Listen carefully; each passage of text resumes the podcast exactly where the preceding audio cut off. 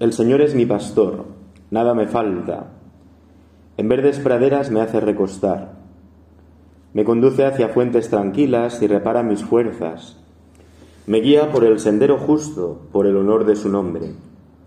Aunque camine por cañadas oscuras, nada temo, porque tú vas conmigo. Tu vara y tu callado me sosiegan. Preparas una mesa ante mí, enfrente de mis enemigos.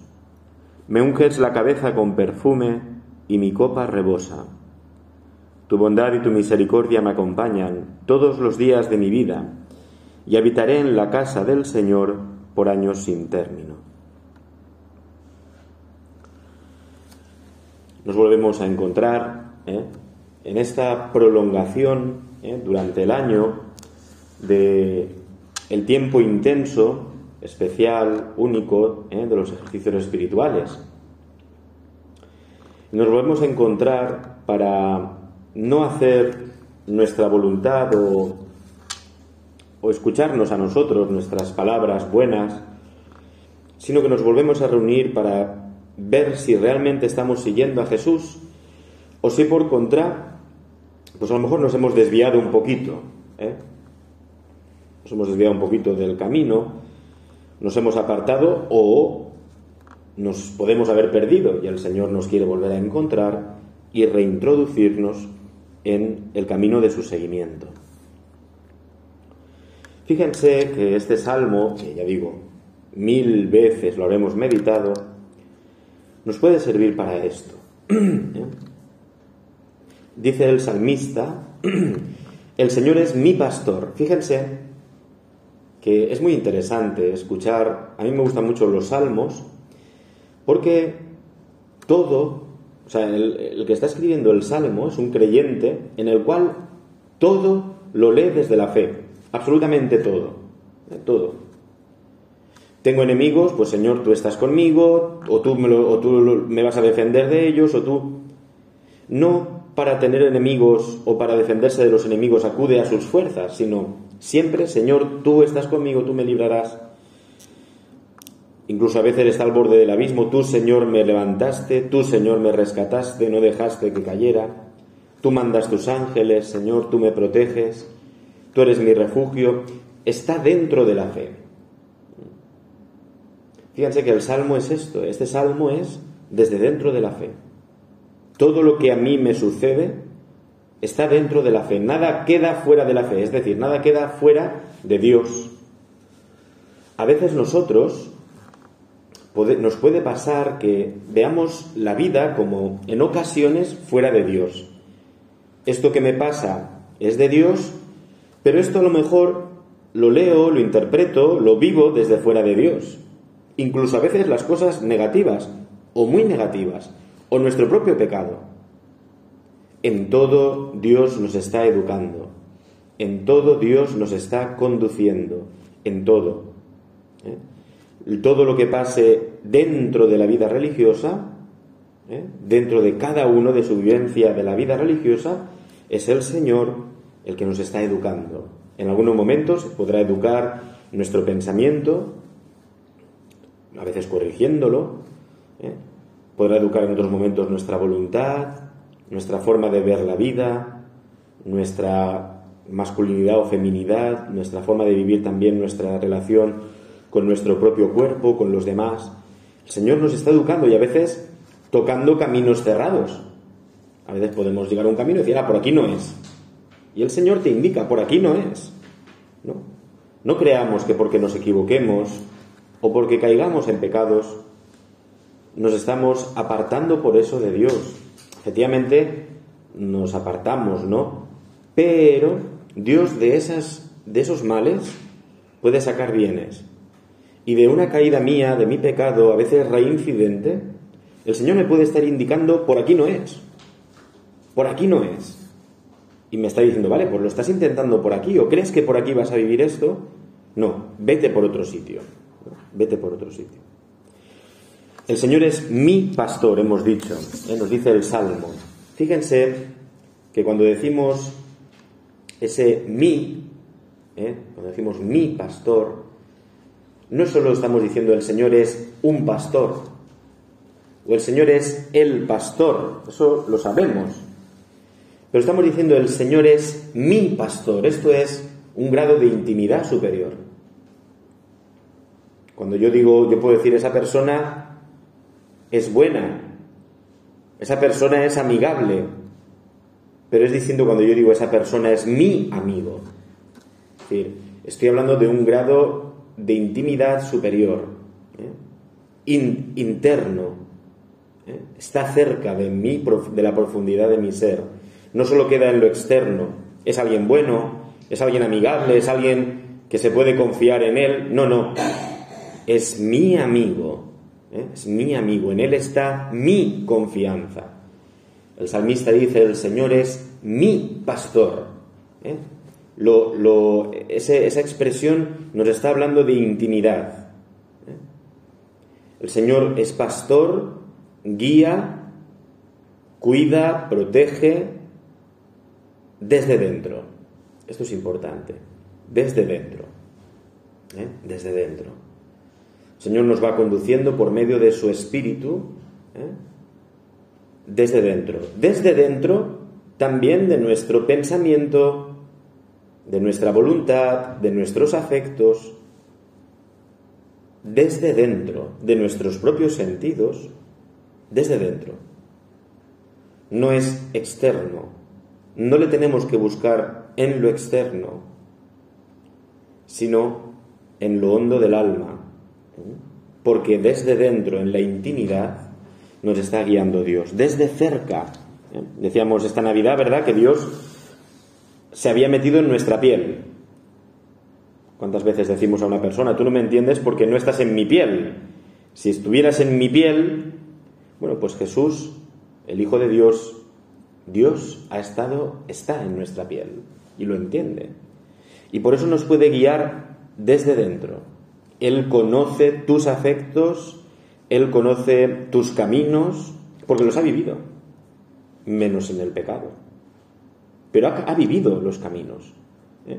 y sabe a dónde conducen los caminos sin salida y sabe el camino de forma que él a sí mismo se llama camino. Yo soy el camino, ¿no? Por tanto, el que es el camino, es lógico que solo el que es el camino puede ser pastor, porque nos puede conducir por el camino. Solo el que es el camino, podemos decir también que es el pastor. El Señor nos guía desde la intimidad, ¿eh? como hemos dicho, desde dentro. Y es bonito porque esta imagen es una imagen también de, de profundidad, de, responsabilidad, de alianza. Es mi pastor, no es uno más para mí. No, no, cuando yo digo a alguien es mi amigo, es mi hermano, es mi esposo, es mi esposa, esta es mi parroquia, estamos hablando de una relación íntima, íntima, esponsal, ¿eh? esponsal, alianza, ¿eh? de comunión, ¿eh? donde yo doy al otro, donde el otro en mí me da sus bienes. Es una comunicación de intimidades. Bien, el Señor, hemos dicho que nos guía desde dentro, es pastor, es mi pastor, pero es pastor. Porque sea alguien mi padre, no significa que deje de ser padre. Y el padre me guiará, me corregirá, me dirá, es mío, pero es padre. Es mío, pero es pastor. Y por tanto me guía. ¿Eh? Efectivamente está cercano a mí. Es amor de mi alma. Me quiere, es mi maestro, mi Señor.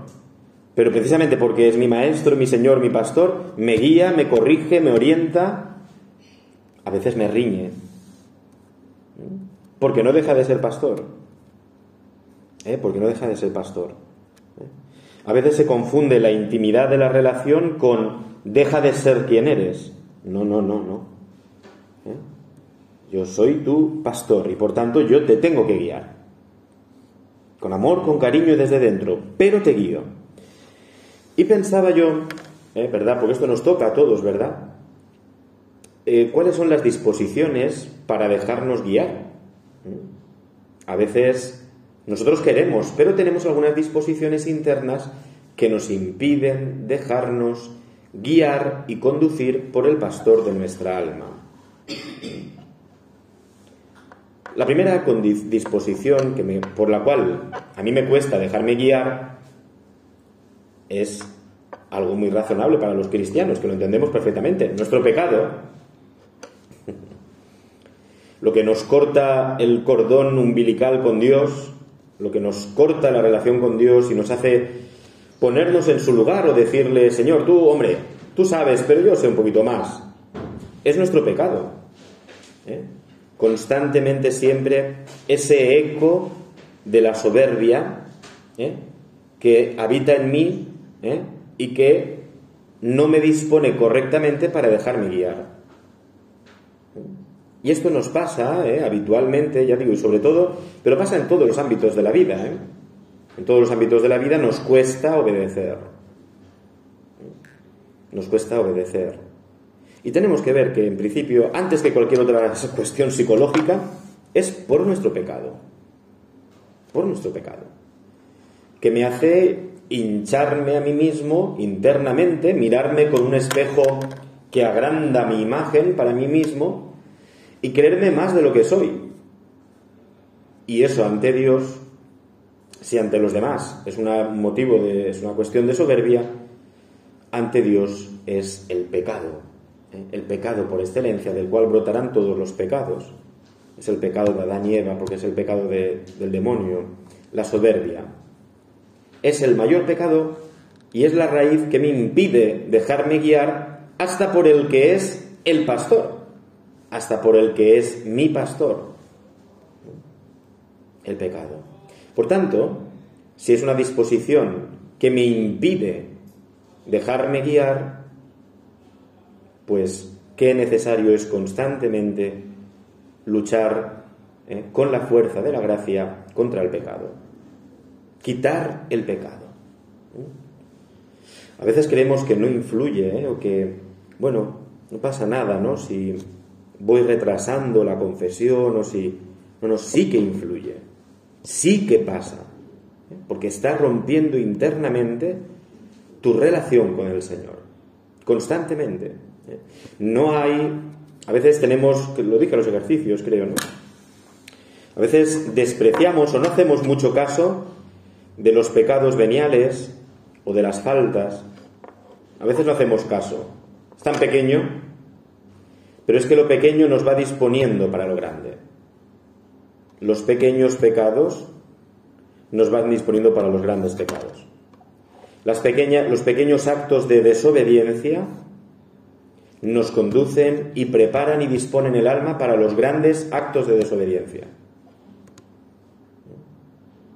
Al contrario, es, también la verdad y es fantástico. Cada día, cuando yo me preparo con un acto de obediencia ante Dios, cada día me voy disponiendo para lo, con los grandes actos de obediencia si yo soy obediente ahora a este horario, si soy obediente a este lugar que me toca en la mesa, que es una cosa pequeña, pero si soy obediente a esta norma que existe, si soy obediente a esto pequeño, un día, cuando Dios me exija algo grande, yo estaré dispuesto. Dios me dará la gracia, pero yo estaré dispuesto. Porque a base de pequeños actos, en mi vida se ha dispuesto hacia lo grande. Pero al contrario también es así, como estamos diciendo. ¿eh? El pecado por eso tenemos que luchar también, y es un grado de la vida espiritual superior, la lucha contra el pecado venial. No solo contra el pecado mortal, contra el pecado venial. Y a unas religiosas, ¿eh? cualquier cristiano, pero a unas religiosas, ¿eh? pues también se les exige esta lucha. ¿eh? Y a un sacerdote, por supuesto. La lucha contra el pecado venial. No solo contra el pecado mortal, eso faltaría, menos mal. Dios lo perdona, no se preocupen. Pero también ese grado. La lucha y la aversión al pecado también venial. Y entonces iremos avanzando en nuestra vida espiritual, ¿eh? en intimidad con el Señor.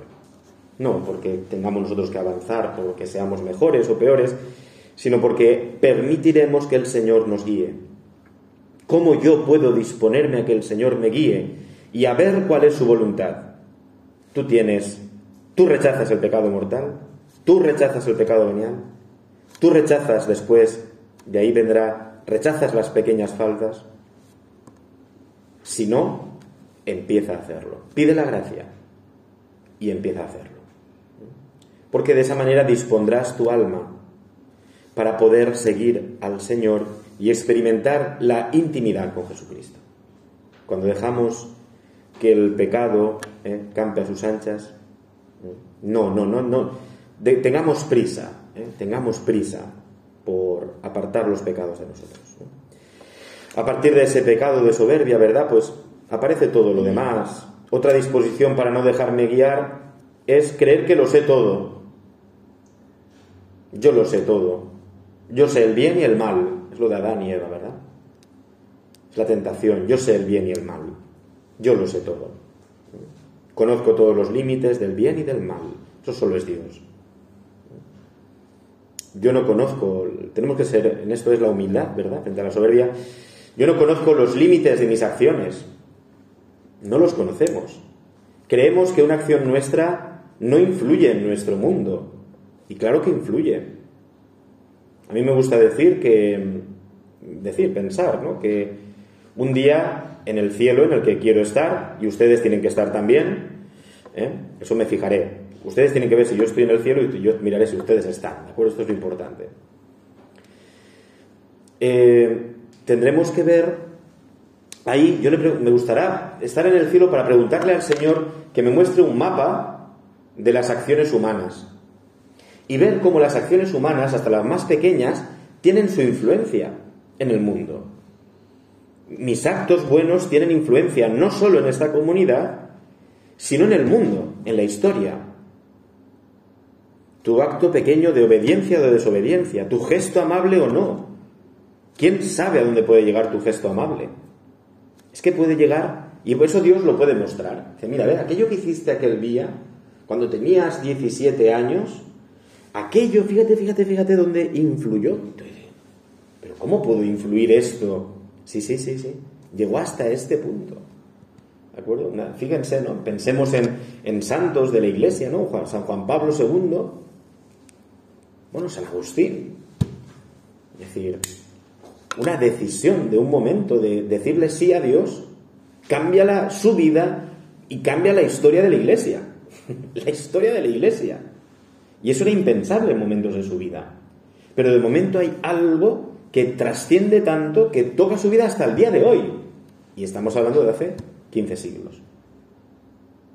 Es decir, nuestras acciones influyen y tú no puedes decir, yo sé lo que tengo que hacer. No, tú no sabes nada, tú sabes un trocito de historia. Realmente nosotros, ¿qué somos? ¿Cuánto, cuánto podemos vivir? ¿80, 90 años? Es un trocito de historia. Dios sabe toda la historia. Yo no puedo decir lo conozco todo, no, no es así, es mentira, es un acto de soberbia. Entonces, dejarme conducir por el Señor es, es lo más razonable, porque el Señor conoce todo. Conoce todo el mapa de influencias, ¿verdad?, de mis acciones. Yo no lo sé todo. Disponerme para, para esto es, es disponerme para pensar esto y saber esto, es disponerme para obedecer y para seguir al pastor, para dejarme guiar. Yo no lo sé todo. Cuando te mande algo la madre, pues yo no lo sé todo. Cuando una hermana te da un consejo, pues es cierto, yo no lo sé todo. Pero además con alegría, es que podemos decirlo con resignación y entonces es de nuevo la soberbia, es decir, bueno, yo no lo sé todo, tal, pero no, no, no, no lo sé todo. Y me alegro y, eso se convierte en fuerza. Gracias por decirme esto. Gracias. Gracias por indicarme esto que yo no sabía. O gracias por ese consejo que pues me puede hacer bien. Gracias. Alegrarnos por el consejo de la hermana o de la madre. ¿Cuánto tiempo hace que ustedes no se alegran por eso? no lo sé, no me contesten, ¿no? Gracias, madre, porque me has corregido. Gracias.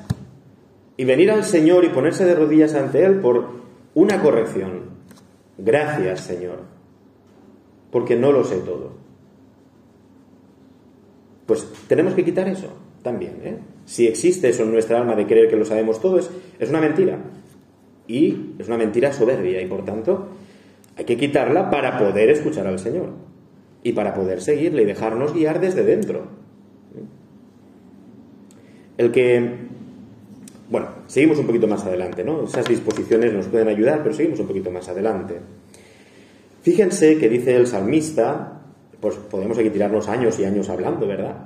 Nada me falta, nada me falta. ¿Eh? Nuevamente habla en primera persona, no es nada le falta al que confía en el Señor, nada le falta, no, no son teorías, es experiencia propia, íntima, nada me falta. Podríamos traducirlo de otra manera. El Señor es mi pastor, todo me sobra. ¿Eh? El Señor es mi pastor, nada me falta, lo podemos decir de otra manera. El Señor es mi pastor, todo me sobra. Y nos volvemos a preguntar, ¿todo me sobra? ¿Todo me sobra? ¿O yo todavía estoy queriendo llenarme de mis fuerzas, llenarme de cosas, o llenarme de cosas espirituales, reconocimiento de los demás, que los demás me valoren, que mi palabra cuente, que se me pida consejo. Todo eso me sobra, porque si no me sobra, yo no, yo no estoy teniendo la experiencia del Señor como mi pastor. Recuerden esto, todo me, el Señor es mi pastor, nada me falta, el Señor es mi pastor, todo me sobra. ¿Me sobra todo eso? ¿O todavía necesito que me, que me reconozcan? ¿O todavía necesito que se me pida consejo porque si no me enfado, me pongo triste? Esto me lo estoy diciendo a mí mismo, ¿eh? También. Dar un retiro es algo muy bonito, porque me lo digo, el Señor me lo dice a mí, o sea, esta palabra es para mí también, ¿no? Yo me di cuenta que hay resistencias, ¿verdad?, a todo esto. Y a veces, Señor, yo quiero dejarme guiar por ti, pero no nos damos cuenta de que estamos llenos de cosas, realidades que no nos sobran, ¿eh? que no nos sobran, que nos rodeamos ¿eh? de falsos pastores, ¿Todo me sobra? Esa sería la pregunta. ¿Todo me sobra? Es decir, ¿podría desprenderme de todo? ¿Podría desprenderme en este momento? Pensemos, ¿no? Primero una cosa física. ¿Podría desprenderme de esto? ¿Podría desprenderme, fíjense, podemos pasar a, a realidades más espirituales? ¿Podría desprenderme de este cargo? en la comunidad? ¿Podría desprenderme de esta responsabilidad? ¿Podría desprenderme de esta amistad? ¿Podría desprenderme de este de esta preferencia por esta hermana? ¿Podría desprenderme? O en otro nivel, como decíamos antes, ¿podría desprenderme de la necesidad de que se me consulte? Podría desprenderme de la necesidad de que se me mire y se me apruebe todo lo que hago, digo, pienso. Podría desprenderme de todo eso, porque si no, si no puedo desprenderme, entonces no me puede guiar el Señor, porque no me sobra todo. Y experimento que aunque tenga el Señor me faltan cosas. Entonces ya digo, esto, esto es hermoso porque es una mañana, ¿eh? ya digo, para pedírselo al Señor. Señor, yo quiero que tú seas mi pastor, y que nada me falte, es decir, que todo me sobre, Señor. Que todo me sobre, que todo, San Pablo, que todo lo considere pérdida, Señor, basura, comparado contigo. Que todo me sobre. Porque esta es la experiencia de la felicidad real. El Señor es Dios. Él nos ha llamado a la santidad. Y Él se ha hecho camino para nosotros. Es el camino y se ha hecho camino evangelio para nosotros. Es decir, el Señor no nos quiere conducir, nos quiere conducir, nos ha dicho el Evangelio, a ver el, Salmo, a ver praderas, al descanso de nuestra alma, si yo tengo, si no puedo decir todo me sobra, yo estoy viviendo con ansiedad que se me quite algo. Tengo miedo a que se me quite este cargo, ya digo, esta responsabilidad o esta pequeña cosa que tengo en mi habitación que le tengo tanto aprecio. Vivo teniendo miedo. El pobre no tiene miedo a nada. No tiene miedo a que le quiten nada porque no tiene nada. Ahí está. O sea, esta es la sabiduría. Entonces, claro, el que cree que no, no, no, no, esto lo necesito para mi vida. No, tú solo necesitas para tu vida a la vida que es Cristo. Lo demás realmente no lo necesitamos. Nada. El Señor no te ha llamado para que tu consejo sea válido y siempre se te consulte en todo. El Señor te ha llamado para que seas santo. Punto. ¿Vale? Punto. Y como eres pecador, pues sabes que tu consejo muchas veces puede ser equivocado, que puedes errar, que tu consejo no es divino y por tanto no es la verdad. Tú no eres infalible. puedes fallar. Y esto, pues, desde el Santo Padre, que es infalible, pero cuando habla de una forma especial, ¿de acuerdo? Pero mientras tanto no es infalible, puede equivocarse. El Santo Padre, los obispos, el tal, y cualquiera de nosotros se puede equivocar. Y esto hace que uno se sitúe ante el Señor diciendo, Señor, tú eres el pastor. O sea, si esta mañana vengo yo aquí a hablarles a ustedes, creyendo que es mi palabra la que va a ser muy buena y la que tal, estamos equivocados. Yo puedo fallar, esto puedo estar equivocándome, puedo... Bueno, pues muchas de las cosas, pues seguro que otro lo haría mucho mejor y, y reconocerlo y vivirlo con alegría es muy interesante, nos hace libres. Yo soy libre. Y estoy aquí y podría no estarlo. Me han llamado a mí, pues como podrían haber llamado a otro, y eso te hace libre. Eso te hace libre. Sí, Señor. Pues, ¿por qué? Porque tú eres mi pastor. Porque tú eres mi pastor, porque no es mi palabra la que salva, porque eres tú. Y porque si en este momento aquí hubiera otro sacerdote, pues tú, Señor, también hablarías por otro sacerdote. Porque yo no soy el pastor. Yo soy un sacramento tuyo, Señor, pero no soy tú. Y tú puedes servirte de medios, como haces ahora, insuficientes, de cualquier manera, para llevar adelante tu proyecto. Todo me sobra. Pregúntense esto ante el Señor. Señor, todo me sobra menos tú.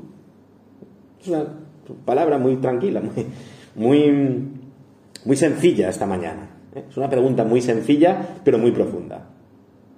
Todo me sobra menos tú. Señor. Dios, y no me voy alargando mucho más para no cansarles, Dios es eh, inmenso, es todo, Dios es la totalidad, porque es amor. El amor no pide solo un poquito, el amor pide la posesión total del amado o de la amada. Y esto significa que, pues nosotros, ¿verdad? que somos humanos, somos criaturas y no somos Dios, pues muchas veces nuestro amor es parcial. Nuestra forma de vivir el amor es parcial. Te doy, Señor, esto, te doy esto, pero no esto otro. ¿no? Siempre la lucha es que el amor sea total. Darle al amado todo, mi cabeza, mi entendimiento, mi cuerpo, mi voluntad, mis afectos, pero no es así siempre. ¿no? No es así siempre. A veces le doy al Señor mi pensamiento, pero mi voluntad está en otro sitio. O le doy mi voluntad, pero mi cuerpo está en otro lugar. ¿no? O le entrego totalmente mi vida, ¿verdad? Y le digo, Señor, pues tú me has dado el don de vivir en castidad, pero a la vez mi voluntad está pegada a otras realidades. Es decir, siempre, y es cuestión de que somos criaturas limitados y también de nuestro pecado, significa que nuestro amor a veces es parcial, pero el de Dios no. Dios es amor. Y por tanto, el amor pide totalidad, la totalidad del amado, darme del todo ¿eh? y, y recibirlo todo. Este es Dios. Por tanto, cuando Dios entra en tu intimidad, recuerden, el Señor es mi pastor, es intimidad. Cuando el Señor entra en intimidad, en tu intimidad, lo quiere todo. ¿Eh? Por eso es importante que te sobre todo. Porque si no te sobra todo, significa que Dios no está ocupando realmente su lugar. Si yo a Dios, esto es, es falso y es erróneo pensarlo, ¿no? Es decir, no, Dios solo ocupa una parte de mi vida, no. Es que Dios no puede ocupar solo una parte. O lo ocupa todo o no ocupa nada. Porque Dios es amor. ¿eh? Y Dios quiere ocuparlo todo. Y quiere llenarlo todo. ¿eh? Y ya lo está haciendo de alguna manera. ¿eh? Cuando nos está sosteniendo en la vida, ya está llenándola, ¿no? Pero quiere también que nosotros no nos ha hecho robots que nos guía Él con unos aparatitos, no, con unos mandos, no. El Señor nos ha hecho hijos y quiere que seamos libres y que le respondamos. No quiere que todo salga como, quiere que seamos nosotros los que vayamos a Él, nos lancemos a sus brazos, los que experimentemos y palpemos el amor. Dios es totalidad ¿eh? y pide ¿eh? la totalidad. La inmensidad no puede ser contenida en un trocito.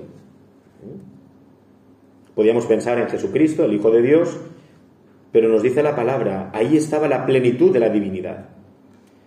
En los bracitos del niño Jesús estaba todo Dios, la totalidad de Dios. ¿eh? Por muy pequeño que fuera, estaba la totalidad. ¿eh? En la mirada, en el, balbuceo del Hijo de Dios en Belén, estaba todo Dios, no estaba una parte de Dios solo. Y, él y ahí nos aprendemos cómo Dios ha de ser todo en todos en, todas las, en todos los aspectos de la intimidad de mi alma. Que Dios sea todo en vosotros, ¿no? Es decir, ya nosotros ir creando esa victoria definitiva de Dios en la humanidad, esa recapitulación de todo en Cristo, lo podemos ir haciendo nosotros ya con nuestros actos. Gobierna, Señor, mi cuerpo. Gobierna, Señor, mis afectos. Te lo doy ya todo. ¿eh? te lo doy todo. ¿eh? Pero para darle todo, volvemos a decir lo de antes, ¿no? Quitemos lo que sobra, lo que nos impide, lo que nos pesa, para ir libres. Nada me falta o todo me sobra. Y por último, ¿eh? por último, otro detalle ¿no? del Salmo que es muy interesante. Dice el Salmo, tú vas conmigo, conmigo, fíjense, ¿eh? ¿no? Tú vas conmigo, Señor, estás a mi lado. Y dice, tu vara y tu callado me sosiegan. tu vara y tu callado me sosiegan. El pastor, por lo visto, lleva dos instrumentos. El callado, ¿eh? que será para defender a las, a las ovejas del lobo, ¿eh? para guiar, ahí se le ve, pues se ve el callado y seguimos al pastor, distinguimos al pastor, pero también lleva la vara, y la vara es que si alguna ovejita se va un poco, tiene la vara para decirle, entra para dentro del rebaño. ¿De acuerdo? Con cariño y con ternura, pero la vara es para decir un golpecito y decir, vuelve, vuelve, es aquí, es este el camino, ¿eh? no, te, no, te, distraigas, ¿eh? no te distraigas. Porque el pastor nos quiere. ¿eh? Fíjense que el Señor, el, Jesucristo da gracias al Padre y dice, tú me los has confiado a sus discípulos, a cada uno de nosotros. Me los has dado, somos del Señor. Somos responsabilidad de Jesucristo. O sea, Jesucristo se ha tomado tan en serio nuestra vida y santidad que ha muerto para destruir el pecado y la muerte, ¿no? Es decir, somos responsabilidad del Señor. Y como somos responsabilidad suya, igual que para nuestros padres, pues a veces el padre, evidentemente, tiene que sacar la vara espiritual, no la vara física, ¿verdad? No es necesario, antes quizás se sacaba, pero no, pero la vara espiritual de la corrección. La vara espiritual, pues a veces, de decir cosas y de corregir, pero no solo la madre con las hijas, con las hermanas, sino entre nosotros. El Señor saca la vara para reconducirnos, porque somos su responsabilidad. Es que el Señor no quiere que se pierda ninguno de los que le ha dado el Padre. ¿Te da igual a ti que se pierda tu hermana? No, no corrijamos a nadie. No nos corrijamos entre nosotros. Entonces, ¿te da igual que se pierda? Y cuando alguien me corrige, tenemos que percibir en el otro el que la vara del pastor que no quiere que me pierda. ¿no? Que me da pues, un golpecito para decirme, por ahí no, por ahí te vas a la muerte, por ahí te pierdes. O tenemos respetos entre nosotros, ¿eh? respetos de esos de, ay, a ver si le va a sentar mal lo que le digo. Pues si eso existe, tenemos cada uno que empezar a revisar si es que me va a sentar mal que alguien me guíe por el camino de Dios, cuando yo soy un hermano, una hermana, un sacerdote. ¿No? Es decir, si yo tengo miedo a que el obispo me corrija, me rebelaré, no me gustará, me enfadaré. Quizá muchas veces, ¿no? Y costará hacerlo con alegría. Pero es la vara del pastor. Y tenemos experiencia de esto, ¿eh? Yo por lo menos tengo experiencia de que en algunos momentos de corrección no me ha gustado, pero el Señor estaba ahí para corregir aspectos de mi vida, que a lo mejor ni yo imaginaba que tenía que corregir. Pero el Señor, que sí que me conoce, más que yo mismo, sacó la vara y me dijo, por ahí no, por ahí no. Y normalmente la vara la va a sacar el Señor para corregirnos nuestra soberbia. Es decir, cuando nosotros queramos coger los caminos que nosotros creemos que son los adecuados. Y Jesús sacará la vara para decirte, por ahí no. ¿Eh? Por ahí no. Si se fijan ustedes, miren atrás, miren momentos de dificultad, de corrección, de no entender. Ahí, fíjense ustedes, piénsenlo. Normalmente era la vara del pastor corrigiendo tu soberbia. ¿A dónde vas? Pero tú que te has creído. Incluso en nuestro pecado. ¿eh? Yo estaba buscando por allí. ¿A dónde vas? Por ahí no. Por ahí no. Hasta a veces lo más terrible de nuestro pecado está detrás. La vara del pastor para sosegarnos. Nos duele. ¿Por qué me, corriges? ¿Por qué, Señor, me has dejado y has consentido que yo haya caído en esto para que te des cuenta de que no eres Dios. Para que te des cuenta de que por ahí no vas. No pasa nada. ¿Eh? Podemos, no queremos, ¿no? Y tenemos que rechazarlo, pero si pecamos, el Señor nada se escapa de la totalidad de su amor y por tanto y de su providencia. Y por tanto podemos decir que Él lo ha permitido. Normalmente para corregirnos de la raíz de nuestros pecados que, pueden, que es la soberbia. ¿Tú qué creías? ¿Que eras Dios?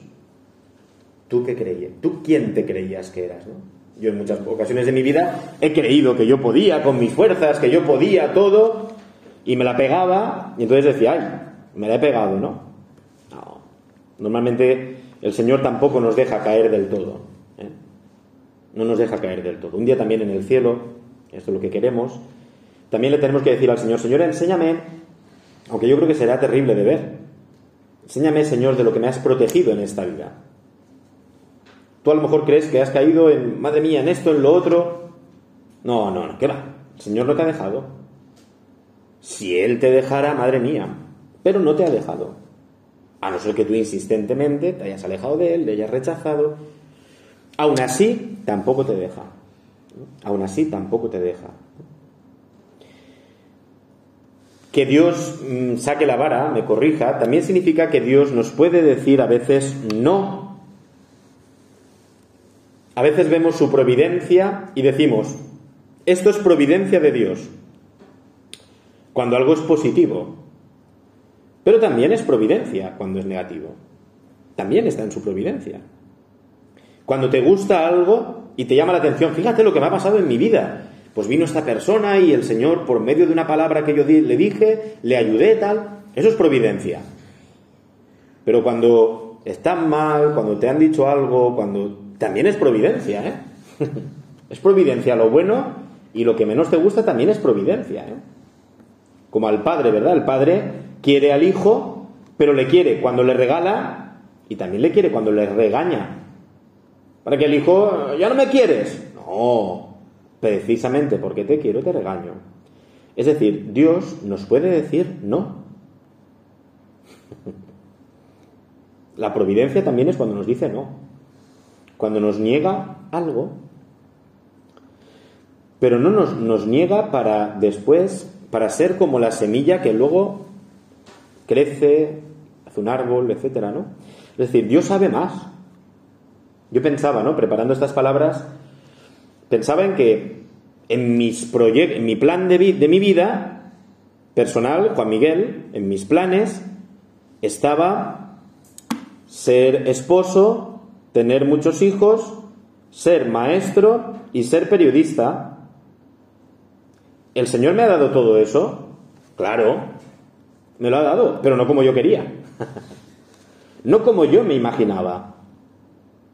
Me ha dado ser esposo, sacerdote de la iglesia. Me ha dado ser padre, pues de muchos, ¿eh? más de lo que me pudiera haber imaginado.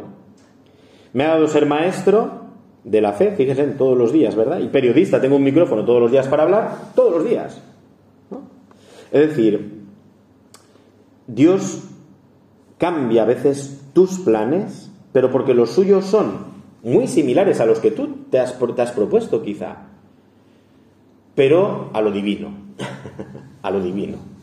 ¿eh? Decía una, a lo Dios, ¿vale? Es decir, son tus planes. Dios ha suscitado en ti unos deseos, y esos deseos Él los va a multiplicar.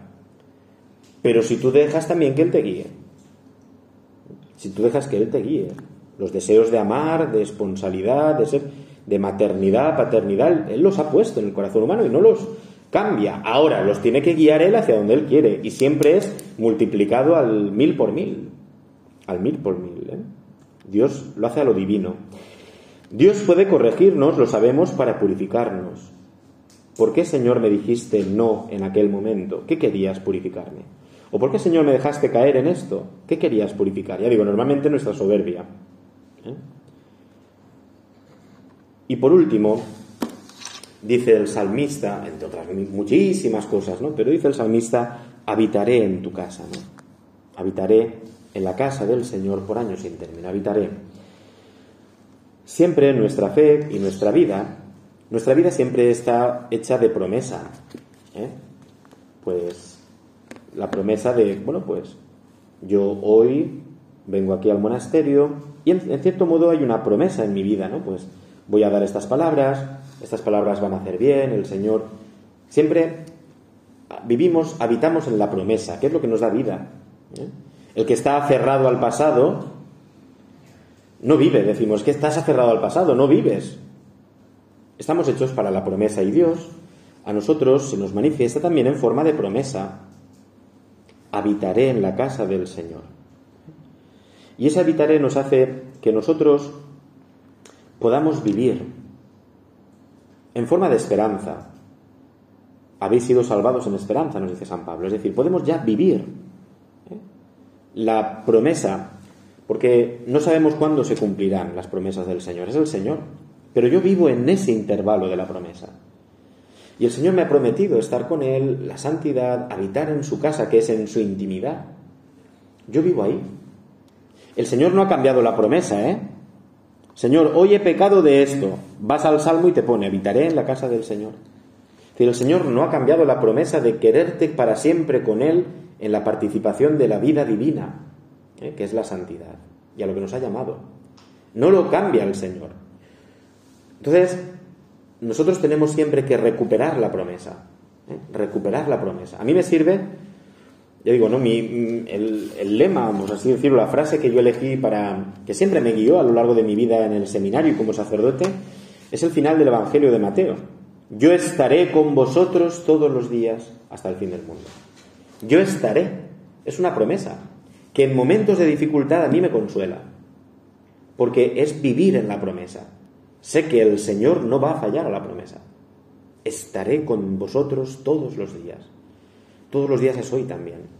Y el Señor en el momento de la dificultad, de la oscuridad, de la, el problema, del pecado, no ha cambiado su promesa. Y a mí eso me llena, me devuelve la vida, me invita a levantar, la promesa me levanta y me conduce a retomar caminos. A pesar de que lleve muchos barazos del Señor, porque los he necesitado y los seguiré necesitando. Estaré con vosotros todos los días, habitaré en la casa del Señor. Es decir, siempre el Señor nos pone en tensión por su promesa. El pueblo de Israel era constantemente una promesa. El Dios fue educando al pueblo de Israel en la promesa. Te daré esta tierra, sal de tu tierra porque habitarás otra, multiplicaré tu descendencia. ¿Eh? Con Moisés también por el desierto siempre prometiendo. La promesa universal de un Mesías, de un rey, sacerdote, profeta. el cumplimiento en Jesucristo, pero en Jesucristo también el volveré, estaré con vosotros todos los días de mi vida, os llevaré conmigo, voy a prepararos una casa para que estéis conmigo. Siempre habitamos, nosotros somos peregrinos de la promesa del Señor, de las promesas. Si estás anclado a tu pasado, cuidado, ¿eh? cuidado. Despójate también de eso. Despójate de eso. Porque eso no es de Dios. El pasado es para sumergirlo en la misericordia de Dios. Pero nuestra vida está en la promesa, que también forma parte de su misericordia. ¿eh? Nos ha dado la promesa para levantarnos. Vivimos en la promesa. Habitaré en la casa del Señor por años sin término. ¿De acuerdo? Bueno, pues yo creo que esta mañana, en este día de hoy, ¿verdad? De, retiro, de estar con el Señor, pues el Señor vuelve a, ¿verdad? A, apretar, pues algunas cosas de nuestra vida, algún tornillo que se afloja, lo vuelve a ajustar, ¿eh? vuelve a la guitarra, ¿verdad? Que es las cuerdas que somos cada uno de nosotros, las vuelve a, afinar ¿eh? con estas palabras, con lo que el Señor nos quiere decir luego cada a cada uno de nosotros. Vuelve a afinarnos para que nuestra música sea una música hermosa, para que nuestra vida sea una alabanza a Dios. ¿eh? Una música que se eleve al Señor y que agrade a Dios, ¿eh? porque esa es nuestra perspectiva y nuestra vida, agradar a Dios. ¿eh? Por tanto, bueno, pues que pues pedimos esto al Señor, que estas palabras, que este salmo, que hoy el Señor vuelve a repetir ante nosotros en nuestra alma, pues se, se convierta en una realidad, se haga carne en nosotros. De forma y manera que, como digo, ¿verdad? Pues el Señor restaure lo que tenga que restaurar, apriete los tornillos que tenga que apretar, tense las cuerdas para que de verdad nuestra vida sea pues un canto de alabanza a Jesucristo. ¿eh? ¿De acuerdo? Mucho ánimo, hermanas, que la Santísima Virgen María, ¿eh? la madre, ¿eh? la madre del pastor, la pastora, como le dicen algunos, ¿verdad? Pues nos conduzca siempre al Señor y nos conduzca a vivir la palabra como ella, la llena de gracia, la ha vivido y nos la ha transmitido.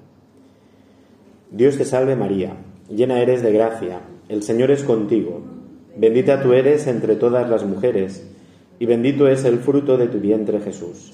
Santa María, Madre de Dios, ruega por nosotros pecadores, ahora y en la hora de nuestra muerte. Amén. El Señor esté con vosotros, y la bendición de Dios Todopoderoso. Padre, Hijo y Espíritu Santo, descienda sobre vosotros. Podéis ir en paz.